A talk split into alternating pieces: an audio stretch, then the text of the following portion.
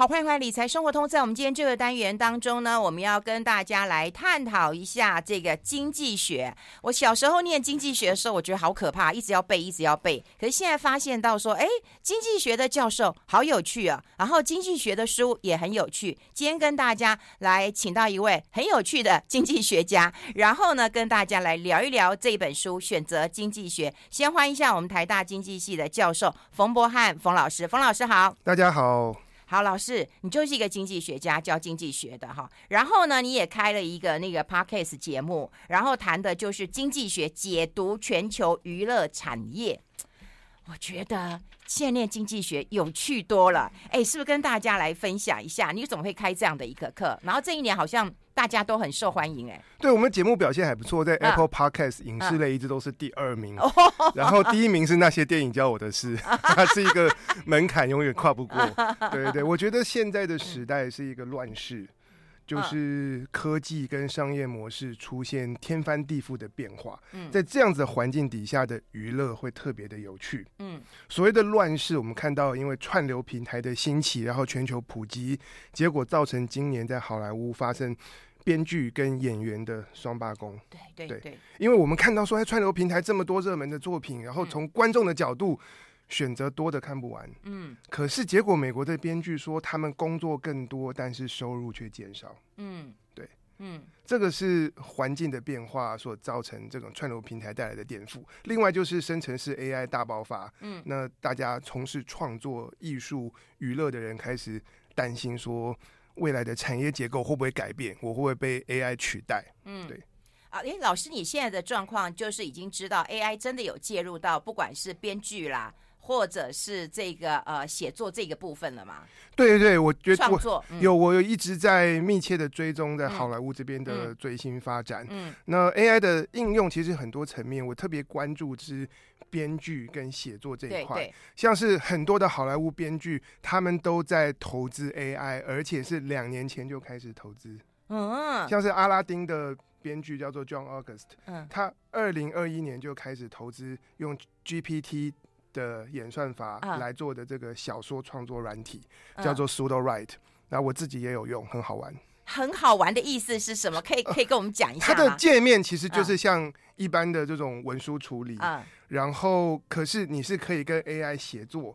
当你写了超过一千字之后，uh, 它就可以掌握到你的这个文字的调性、文字风格跟习惯，嗯，然后就可以帮你接下去，或者你可以请他 rewrite，嗯，或者是说我写说他带他去到一个怎么风景名胜之地，然后我就请 AI 来负责帮我描述。在这里的这种无感的这种感受，嗯，或者请他帮帮我们家对话，像我自己写过说我们家两只猫打架，嗯，那我请请请 Sudowrite 帮我家对话，所以那个猫就会一边打架一边互相的 这个校正之类的，对。那老师，这有符合你想要的，还是觉得带给你很多的惊喜，还是觉得惊吓，还是觉得只是好笑？呃，我觉得它就会是一个新的工具，嗯、对，比方说过去我们的创作，包括可能我自己的节目，然后写文案啊什么的，会找一批学生，嗯，然后学生反正大家就来贡献点子，然后我再挑选，然后我们再修改、再组合。嗯、但是现在这种由助理帮忙做的事情，我们可以有一个助手，它叫做 AI，它可以叫 Sudowrite，所以。AI 会改我的东西，我也可以改 AI 的东西，然后再把 AI 的东西挑选我觉得需要的，融合到我的这个文字的作品里面。所以它就是一个写作工具。嗯，它没有办法独立的写出一篇是真的让人耳目一新的什么东西。对。可是它可以在我撞墙的时候，或有些有些写作总是有些段落是很。怎么讲就很繁琐，嗯，或者是那种劳力活的事情，它就可以帮你自动产出，但是你需要挑选，嗯，对，所以在这样的情况之下，我觉得整个产业结构会改变。以前可能是呃，比方说一个编剧统筹，然后带好几个写手，那现在人类写手的比重可能会降低，嗯，然后增加的是这个 AI，或者是我有遇到做这种广告产业的设计师，他是在国外，嗯，那以前我们可能有一个创意发想，然后要。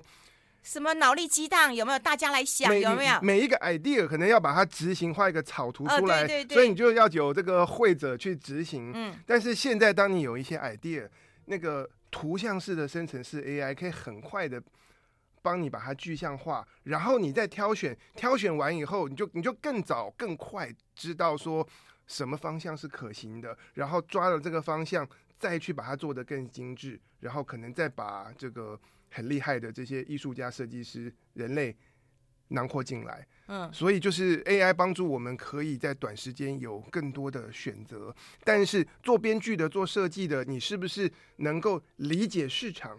理解别人怎么解读作品，嗯嗯、你是不是有很多的阅读见多识广，以至于当 AI 给你很多素材的时候，你知道挑什么比较好，这个就变成是关键。对，对，对，你不能他给你的你都接受啊，那你自己完全没有选择的，对，而且也不知道该怎么。而且现在的软体它会给你很多很多的版本，哦、所以怎么怎么挑选去整合，然后把它跟受众、跟你的观众、跟你的读者连接，这个现在变成是呃创作者。他必须要懂的事情啊，我听起来就觉得很有趣。哎，那你从后台可以看得到，就收听你们 Podcast 的年龄层大概是？我们的年龄层其实很广，因为就我知道很多媒体产业的从业人员、嗯、或者是高阶主管都有听，嗯、然后学生也有，因为我开始收到一些学 校邀我、啊、学生邀我去参加毕制 啊，毕业。那我觉得，我觉得最有趣的事情是有一次我去电影院啊，然后我在问路。嗯，结果结果旁边就有一个人就问我说：“你是不是冯博翰老师？”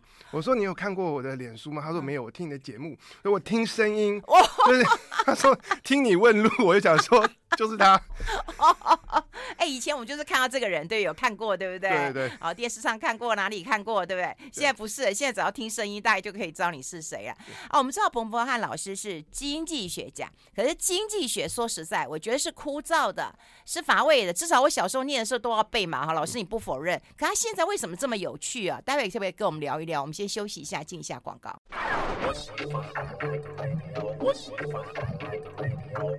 好，我们啊、呃，欢迎回来理财生活通啊！我们啊、呃，现场的特别来宾就是我们台大经济系的教授冯博翰冯老师。刚刚我们其实跟冯老师一直在讲，就是说我小时候念那个啊、呃、经济学的时候，经济系我就觉得说都是在背呀、啊。可是为什么现在经济学会变得这么这么的有趣啊？如果以以你的这个发展的这样历程的话，可以跟我们分享一下，嗯、呃，为什么现在大家都觉得比较有趣，连你开的课也都比较有趣一些？呃，我我我开的课比较不不典型，因为我上课都在讲故事。但是我觉得整个学科的发展，因为呃，十九世纪的经济学大师马歇尔他说，经济学探讨的就是人类生活的日常。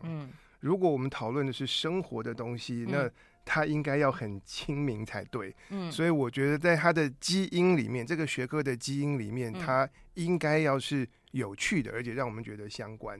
可是，在这个学术的发展上面，我觉得可能越是早期啊，这个领域它的它更越着重在很多的理论上面。然后，理论对很多人来讲就比较抽象。哦，理论都要用背的。对。然后，这二十世纪呢，曾经有几十年的时间，后来也有人说是走歪了，就是走上数理经济学这条路。嗯。所以他很重视那个数学的严谨。嗯。就是把数学结合，然后我们有很强的逻辑，这件事情是好的。可是，在这个发展的过程中，这个学科曾经一度把焦点都放在那个技术面上面。嗯，对，就像是说，我们如果是盖房子，你去看那个建筑的设计，你觉得很有趣。嗯，然后它的功能、空间的安排是有趣的。嗯，可是，如果你看一栋房子的时候，我们焦点都在讨论它那个工法的这些结构、这些细节，然后力学的东西，那。对于一般我们只是这个房子空间要生活的人来讲，嗯、就会觉得有一个距离感。我觉得，所以这个是一个学科在发展的历程上面曾经经过一个阶段，嗯，是是是这样子。哎，那一直到我看了这一本书啊，哈，刚刚啊，我有跟老师讲说这本书，他说我喜欢英文的直接的名称，我不喜欢中文的名称啊。它中文名称叫《选择经济学》。对，可是你更喜欢它英文的原文的名称？我觉得它英文名称很酷，叫做 How Economics Can Save the World，嗯，就是经济学如何拯救世界。嗯，然后它的副书名叫做 Simple Ideas to Solve Our Biggest Problems，嗯，就是很简单、很单纯的观念，怎么样可以帮我们解决难题？嗯，对，嗯，老师，你认同？这个原文的跟你不喜欢中这个中文的翻译的原因，中文翻译我其实选择经济学，我看不太出来 他在讲什么，而且英文比较贴切这个作者的中心思想。嗯，对。哎，那他你觉得这个作者他想要拯救世界吗？其实他讲的拯救世界，嗯、有时候乍看之下都是很小的东西，嗯、对。可是你仔细思量呢，它又非常重要。嗯，比方说怎么样过更幸福的生活。对对对。哎，这本书当中啊，也他有谈到一些疫情啊，哈，因为我们在疫情很痛苦的过程当中，他又认为说，哎，病理学家也不能够解决这个啊疫情的哈，只有经济学家好可以解决这个疫情的。我觉得这这他的。观点就是把经济学一拉就拉到一个非常重要的一个地位啊！你怎么看待他的一个诠释啊？就觉得呃，物理学家、病理学家不能解决，但经济学家是可以解决的。哎、欸，我觉得是要大家加在一起解决。对，就像我们今年那个诺贝尔医学奖得奖的，他们发展就是 mRNA 的疫苗技术。嗯，那我们打莫德纳、BNT 都是用他们的这个研究成果。是，对对，所以叫加在一起。我猜是作者在写书的时候正好遇到新冠，可能又可能。又封城，然后待在家里就写这段。可是我帮他举一个例子啊，嗯、像二零一二年拿到诺贝尔经济学奖的 Elvin Roth，那他运用经济学的观念，发展出了肾脏交换的机制，嗯、然后帮助了数以万计的这个肾衰竭的病人，他们原本要洗肾的，从等不到健康的肾脏到有肾脏可以移植而重获新生。嗯。就是经济学是可以，经济学的在讨论市场的运作，嗯，那是他把市场运作的观念拿到这个就是肾脏肾脏病的这个领域，嗯，因为肾脏器官不能够买卖，对。对，可是可以捐，但是一般谁会捐呢？如果我需要肾脏，大概只有非常爱我的人，我的家人才愿意捐，嗯，那可能另外一个朋友也是他的家人愿意捐，嗯，结果很不巧的就是。愿意捐的家人，他们的肾脏在血型啊、蛋白质上面会排斥，不那不行，那有可能他的家人要捐给他的，换给我就可以；嗯、我的家人要捐给我的，换给他就可以。那 Elvin Rose 发现说，哎，这个方式可以运作，但是这个方式我们就需要建立一个这种交换中心或者是市场，然后怎么交换能够造福到最多的人，他需要。用数学的方法去发展演算法，他需要跟医学，然后跟这个肾脏、跟外科的这些医学的医生的专家一起讨论，说这个制度要怎么样落实在医院里面，是医院跟医生会接受的。嗯、那就这样子，他们把美国的这个肾脏交换系统建立起来。嗯，这真的蛮困难的，因为就是跟呃这个器官有关，跟生命有关，对，然后你又不能够是买卖交换的，对，跟一般我们只是设一个平台，你们自己去媒合，对不对？我只是给完全是不一样的。对，那他就是因为这是他的众多贡献之一，但我觉得非常重要，因为这个制度后来被引进到世界各国，嗯、包括在台湾也是也是这个现在合法的。是可以做这样子的这种肾脏交换，救了非常非常多的人。对，我们都以为经济学家应该就是谈理论，然后高高呃至上的，然后提供给各国这个啊、呃、主要的从政人员提供一些经济的解方，但是永远都没有得到最好的解方。但没想到在商业的一个运作上面有这样的一个结果，哎，对对，在在在这个医疗的领域，医疗医疗，对，那同同样也用在教育，像 Elvin Rose 另外一个、嗯、他另外一个计划，我印象非常深因为找的是我在 Rochester 的学长，嗯、我念博士班的学长去参与。嗯，他们解决什么问题呢？就是回。所以老师，你们师同门呐、啊？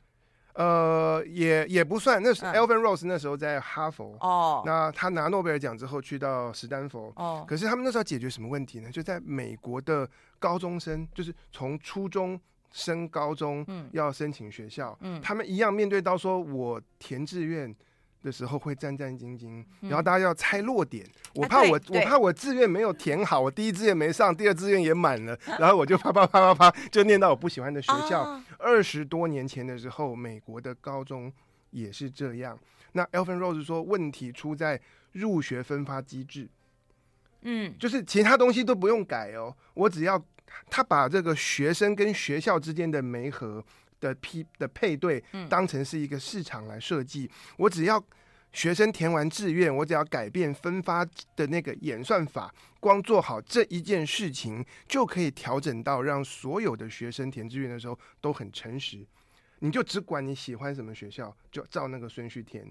然后越诚实填的人，越能够从他的制度受惠。哦，因为你知道，除了诚实之后，我还要猜嘛。对，就猜今年的到底有没有，是我比较强，还是这个大家比较强嘛？对对对，对，你会有一个预测的心理嘛？对，没想到经济学家可以解决社会问题，耶，这真的太了不起了。我们先休息一下，待会分享更多。I like 我们持续的跟我们台大经济系的教授冯博翰冯老师来聊一聊啦。其实每一个人都在人生的关键时刻要做出一个取舍了哈。那刚刚我们也很佩服哈，就是很多的经济学家解决了社会的问题、医疗的问题啊、孩子选择学校的问题啊。那接下来跟冯老师来聊一聊哦。那经济学可以打造。幸福的生活吗？你幸福吗？你快乐吗？你的学生幸福吗？学生我不知道，我自己觉得我自己还蛮幸福的，对，很幸运的人。那关于经济学怎么应用在幸福，其实我也是看了这本书我才知道。哦，然后后来才发现，作者这个 Eric Engner 他的研究的专长就叫做幸福经济学。对。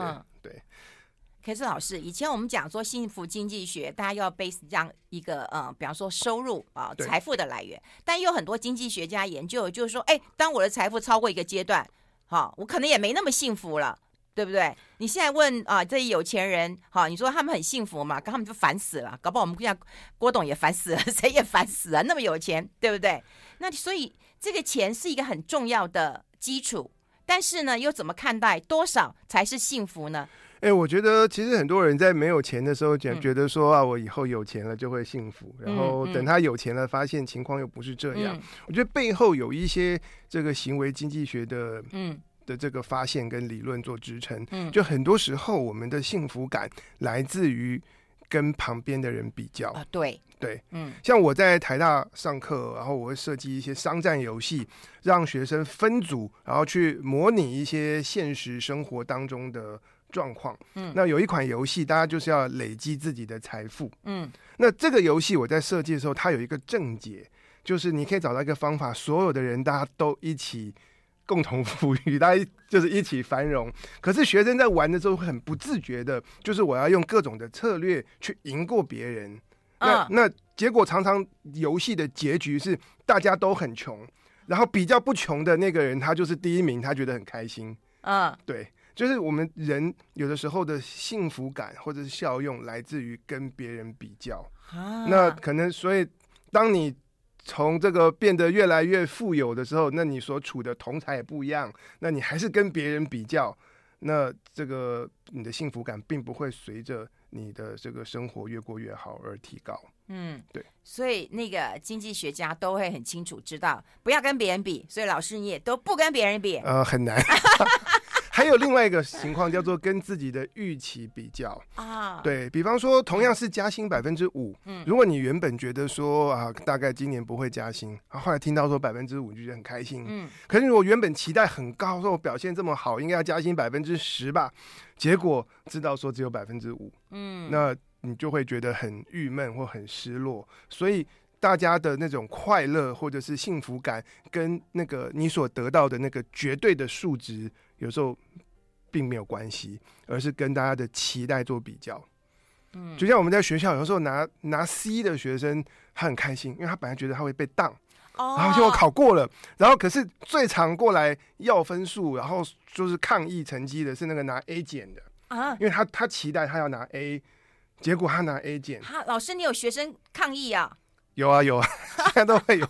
现在很多学生还是非常重视。他，他，他觉得他自己表现的很好。其实我都会有，嗯、都都可以说服他们，可以可以解释。但是我我我讲的是说一般人的这个心理。嗯。当你预期会很好却没有达到的时候，你就觉得不快乐。嗯。当你的期待很低，可是超越期待，你就会快乐。所以大家的幸福感来自于跟你的预期做比较。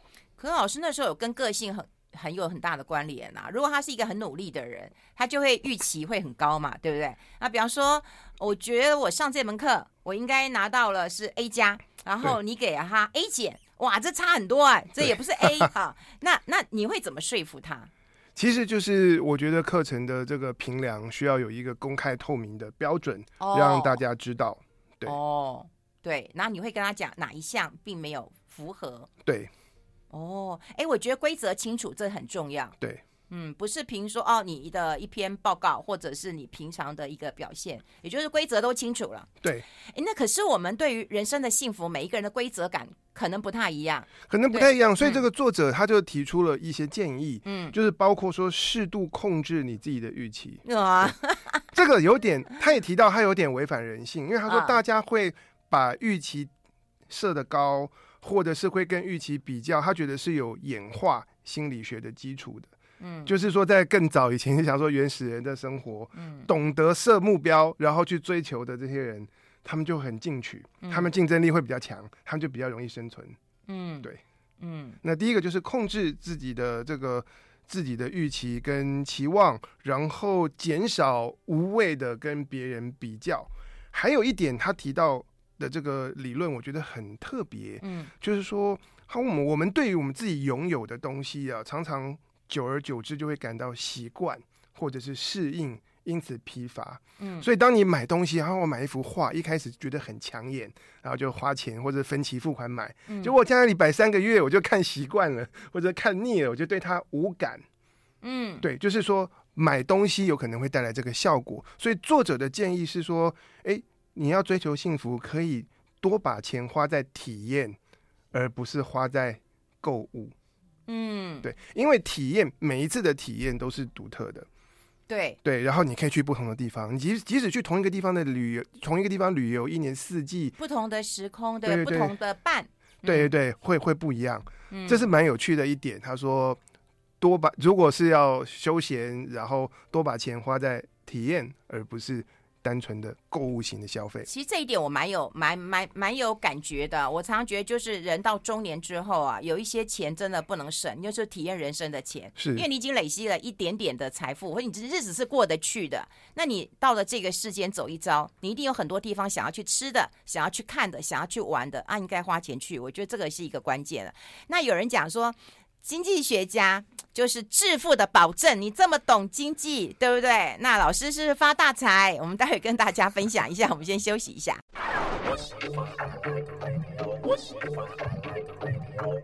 好，我们持续跟我们台大经济系的教授冯博翰冯老师来聊一聊，就是嗯，很多人都会知道经济学家懂这么多，不管是呃数学的模拟啊，呃这个理论啊，或者是啊、呃、一些商业的运用，其他有助于社会发展的一个运用。所以你看，经济学家懂这么多，那他一定懂得。怎么样能够发达致富了？其实没有哎、欸，我认识很多，我认识很多经济学者，呃，都都不太懂理财，或甚至说，哎，他买房子、买股票都买在高点的也有。嗯，对。哎，为什么？为什么很多教授都告诉我说，教授都发不了财？可是你看，教授这么会读书，对不对？这个引经据据典的，然后呢，出国留学的，对。因为我觉得读书做学术研究和发财是两种不同的专业。嗯，我觉得要理财，除了要有这些基本的理财观念之外，嗯，我觉得还要有很丰富的这个知识跟尝试，或者是懂得看市场上面的情绪和氛围这些东西。那学者他可能理解这些东西的作用，嗯，可是不表示他会。嗯，对。所以老师，你要怎么去那个跟自己和解？说不是经济学家读了这么多书，对，花这么多钱读书，然后就可以赚回这些钱呢？对，我但 但是我觉得，呃，选择经济学这本书里面，我觉得还蛮有趣的，因为他提到了很多非常简单的观念，嗯，然后是可以帮，然后他真的讲起来平淡无奇，可是可以帮助。多数人，多数一般的平凡人，在做这个投资跟理财决策的时候，不要犯错，跟不要被骗。嗯，对，嗯，我们之前才跟一个朋友在聊，也就是说，市面上有很多投资理财的书，可是后来你会发现到说，大部分只是他自己个人的经验值，对吧？他觉得他这样是可以 work 的，他觉得他这样是可以致富，他觉得他这样已经赚了很多钱。可是你如果去买他的书，你未必能够赚得到。可是大家还是觉得说，哎，买了这本书，我还是觉得买到一个希望，然后我还是有可能去复制。可是最厉害的应该是他当时去买的那个市场可能相对是低的，或者他买的股票相对这个价格是低的。厉害的是那个市场，不是这个人。所以我常觉得就是说，为什么我们会认为，呃，他可以这样，我就可以这样呢？我觉得这本书里面有提到一件事情，叫做 availability bias，嗯，就是有时候我们看到一些别人的案例，然后当这样的案例多看几个，我们就会以为大家都这样，嗯，可是你看到的可能只是这个少数，然后他可能是运气好，嗯，或他可能因为他自己的专业，所以他有多一些的资讯等等的原因。可是当我们读到这些片面的个人经验分享的时候，会误以为说，诶，那个人做的事情，他他采用的原则就是对的，然后就拿来拿来跟着走。嗯，那在经济学里面呢，发展出一个概念叫做效率市场。嗯，那它的意思是说，当这个市场运作良好的时候，嗯、其实是没有空间去给你在很短又很神奇的方式去发大财或是赚大钱。嗯，对，作者用的这个比喻就是说，如果这个社区然后地上有一些钞票，然后五百块美金掉在那边。嗯。经过的人就会把它捡走，嗯，那因为只要有好康的东西，就会被人捡走，对，以至于到到到头来，街道上是不不会留下，没事不会留下钞票在在在在这里的，对对对。那这时候如果有一个人跑来跟你说，哎、欸，我跟你说，这个哪个角落公园里面有钞票，然后这个你你付我钱，我告诉你那里哪里有，然后你去捡，嗯，那这样多半都会是有问题的，对，因为有能够捡的，一定会被捡捡走，嗯，那如果告诉你资讯的，说可以怎么样怎么样做就可以快速致富的人，他讲的东西有效，嗯，他自己去做就好了，对，他不需要来，他不需要来提供一个服务，然后来帮你做，所以就是要了解天下没有白吃的午餐，然后当市场在运作良好的时候，那其实没有这种额外就是这种快速暴富这样子的空间。那大家如果能够掌握到这个观念，就可以避免掉很多时候被。诈骗啊，oh. 或者是一些本来本身是有问题的一些 这种金融商品，嗯，那减少被骗就可以帮助你更多把钱是投在有意义的地方。是，这很重要。对，那可是我们还是想要偷偷问老师，那你有投资理财吗？我是老婆靠老婆，对，啊，真的吗？对对对，真的吗？对对对，那他自己来呃操作吗？他自己操作。嗯，我觉得他是一个很沉稳性格的人，嗯，所以他的大概是他，你会知道他投资什么吗？他会跟我讲，但是他每次都骂我说我都没有兴趣，他说我有兴趣的东西都没有用。他说：“ 你有没有觉得我身为一个经济学家，然后我这样被骂？”嗯。嗯，其实我觉得他是有道理的，嗯、像是、嗯、呃耶鲁大学拿过诺贝尔经济学奖的，嗯、就是 Robert Shiller，、嗯、那他。很强调一件事情，就是叙事。嗯，也就是说，在这个社会上所弥漫的一些论述、嗯、一些故事，会影响到大家对于投资跟金融商品的感受。那这个这些感受跟情绪会影响到很多人的这个投资决策。所以，Robert Shiller 他发展出叙事经济学。嗯，那我觉得这个是真的是有用的。哦，总之你还是理论吧，你还是把钱交给太太吧。我觉得她比较 会投资啊。今天非常谢谢我们冯老师啊，带给我们经济学不同的一个呃想象的一个空间，也带给我们解决社会问题的能力，然后也跟大家分享这本有趣的书《选择经济学》。谢谢冯老师，谢谢，拜拜。